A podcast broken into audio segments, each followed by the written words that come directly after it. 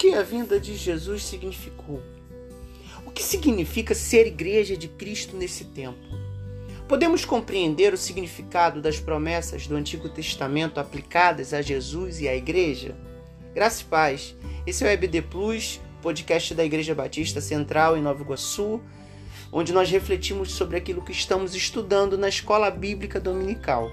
Nesses dois meses, maio e junho, nós vamos estar mergulhando nos evangelhos, Mateus, Marcos, Lucas e João, e no livro de Atos, tentando refletir sobre a realidade de Jesus e da igreja, para que assim possamos, na palavra de Deus, nos evangelhos, compreender a, a missão de Deus para o mundo de buscar e salvar o que estava perdido nos evangelhos, e a missão da igreja, que somos nós, de estar no mundo indo, fazendo discípulos de todas as nações, batizando-os em nome do Pai, do Filho e do Espírito Santo e ensinando-os a observar todas as coisas que Jesus ordenou. Então, nós vamos estar tentando relacionar os evangelhos com a igreja, Jesus e o seu povo. E nessa primeira lição, nós vamos estar falando sobre Jesus no sentido do logos e Jesus no sentido da carne, ou seja, o Jesus da transcendência e o Jesus da imanência. A transcendência, aquilo que está além da realidade concreta, material, histórica. E a imanência, aquilo que está na realidade histórica, na realidade da nossa vida cotidiana. E é muito interessante perceber que em Jesus próprio apóstolo Paulo diz que ele reconciliou consigo todas as coisas criadas, ou seja, em Cristo nós temos a reconciliação da, vou usar esses termos, espiritualidade e a vida cotidiana. Mas antes, precisamos pensar aqui um pouquinho sobre o Antigo Testamento. O Antigo Testamento, ele traz, ele vai criando uma expectativa, uma esperança por um profeta, por um ungido, o Messias, por um rei eterno. E no decorrer da própria trajetória do povo de Israel, no Novo Testamento, principalmente, isso vai ficar muito mais evidente.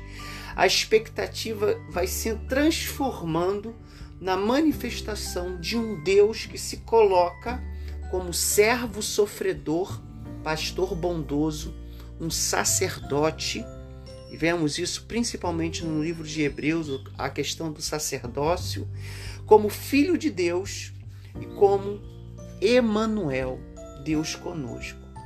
Vamos então aqui separar esses dois momentos. Primeiro vamos falar um pouco sobre esse conceito de logos pré-existente, que nós podemos ver muito bem explicado e num diálogo fantástico ali no livro, no Evangelho de João, capítulo 1, que diz que o Verbo se fez carne e habitou entre nós.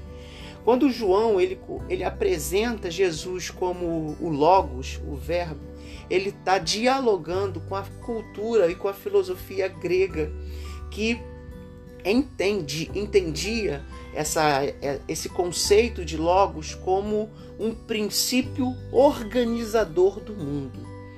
A filosofia de Heráclito, 400 anos antes de Cristo, mais ou menos, ela inicia essa, essa reflexão que sugere a existência de algum tipo de razão e de organização do mundo, como ele se apresenta é, chega-se à conclusão de que provavelmente o mundo foi organizado por uma lógica, por um, uma, um, algo que trouxe ordenamento.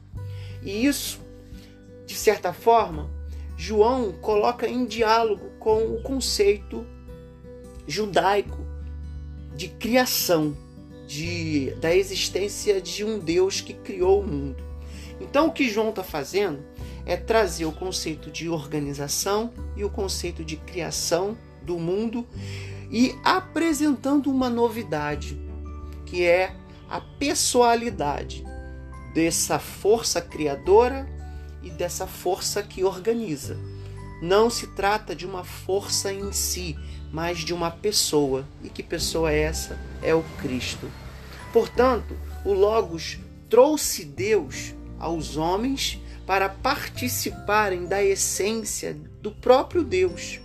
A vinda de Cristo, na verdade, é a própria intervenção de Deus na história, manifestando-se como um de nós e cumprindo o propósito de Deus de habitar no meio do seu povo. Mas Deus, ele não apenas é apresentado como um conceito transcendente.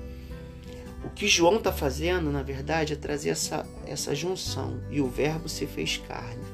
E essa encarnação do Verbo nós vemos de forma muito espetacular nos três evangelhos sinódicos, Mateus, Marcos e Lucas. Principalmente no evangelho de Lucas, nós encontramos ali algumas figuras emblemáticas, como Zacarias, Maria, a mãe de Jesus, Simeão e Ana e, João Batista. Zacarias ele representa a, a aproximação de Jesus da religião, porque Zacarias era um sacerdote e ali ele tem um encontro é, em que ele, o Espírito Santo manifesta a ele aquilo que estava por vir, digamos assim. Seu filho João Batista seria o, o profeta que prepararia caminho para a chegada do Messias. Então, é, Zacarias ele representa isso, a aproximação de Jesus, do Verbo, da religião.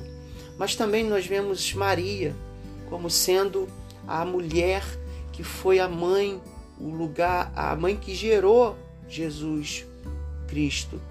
E Maria aqui, ela faz, ela professa né, um cântico, uma adoração a Deus, representando essa parte que Deus se aproxima também da mulher, se aproxima também daqueles que recebem a, a, a obra de Deus e isso se transforma numa expressão de adoração. Simeão e Ana é, é, simbolizam a, a, a expectativa da promessa, porque já idosos, Simeão e Ana têm o prazer e a, e a honra de apresentar o menino Jesus diante, diante de Deus. E João Batista, que é aquele que prepara caminho, o profeta que prepara caminho. Essas figuras emblemáticas, elas nos trazem uma realidade que é muito interessante, que existe uma esperança nos corações, no coração de cada ser humano. E essa esperança é por salvação, libertação, pela vinda de Deus aos que esperam os clamores daquela, daquele tempo em que Jesus, Jesus se torna carne, em que, em que o Verbo se torna carne, os, clamor, os clamores de uma realidade dura, de um povo oprimido sobre o Império Romano, esses clamores eles são atendidos por Deus na manifestação do próprio Deus que se coloca. E o interessante é que Deus não se coloca como um rei a glória de Deus não é apresentada na riqueza, na grandiosidade, mas a glória de Deus se manifesta em um homem que nasceu numa manjedoura, que viveu numa cidade de periferia e que se coloca diante daqueles que são oprimidos, que vivem uma realidade dura, como o caminho, o caminho de libertação, o caminho de restauração, o caminho da manifestação de Deus entre eles. E isso continua até hoje. A glória de Deus não está nos grandes templos, nos grandes palácios, na riqueza do homem, mas a glória de Deus nesse tempo, ela se torna carne, ela se torna imanente na manifestação quando a igreja, quando nós atendemos aqueles que sofrem aqueles que estão oprimidos e aqueles que esperam libertação, que esperam a vinda de Deus e que esperam a salvação. Por isso, a vinda de Jesus tem essa dimensão divina, essa dimensão que transcende a natureza humana, mas também tem essa dimensão histórica, essa dimensão que se aproxima, principalmente de quem vive uma realidade dura de opressão, uma realidade que é superada, vencida por aquele que era, aquele que é, aquele que há de vir.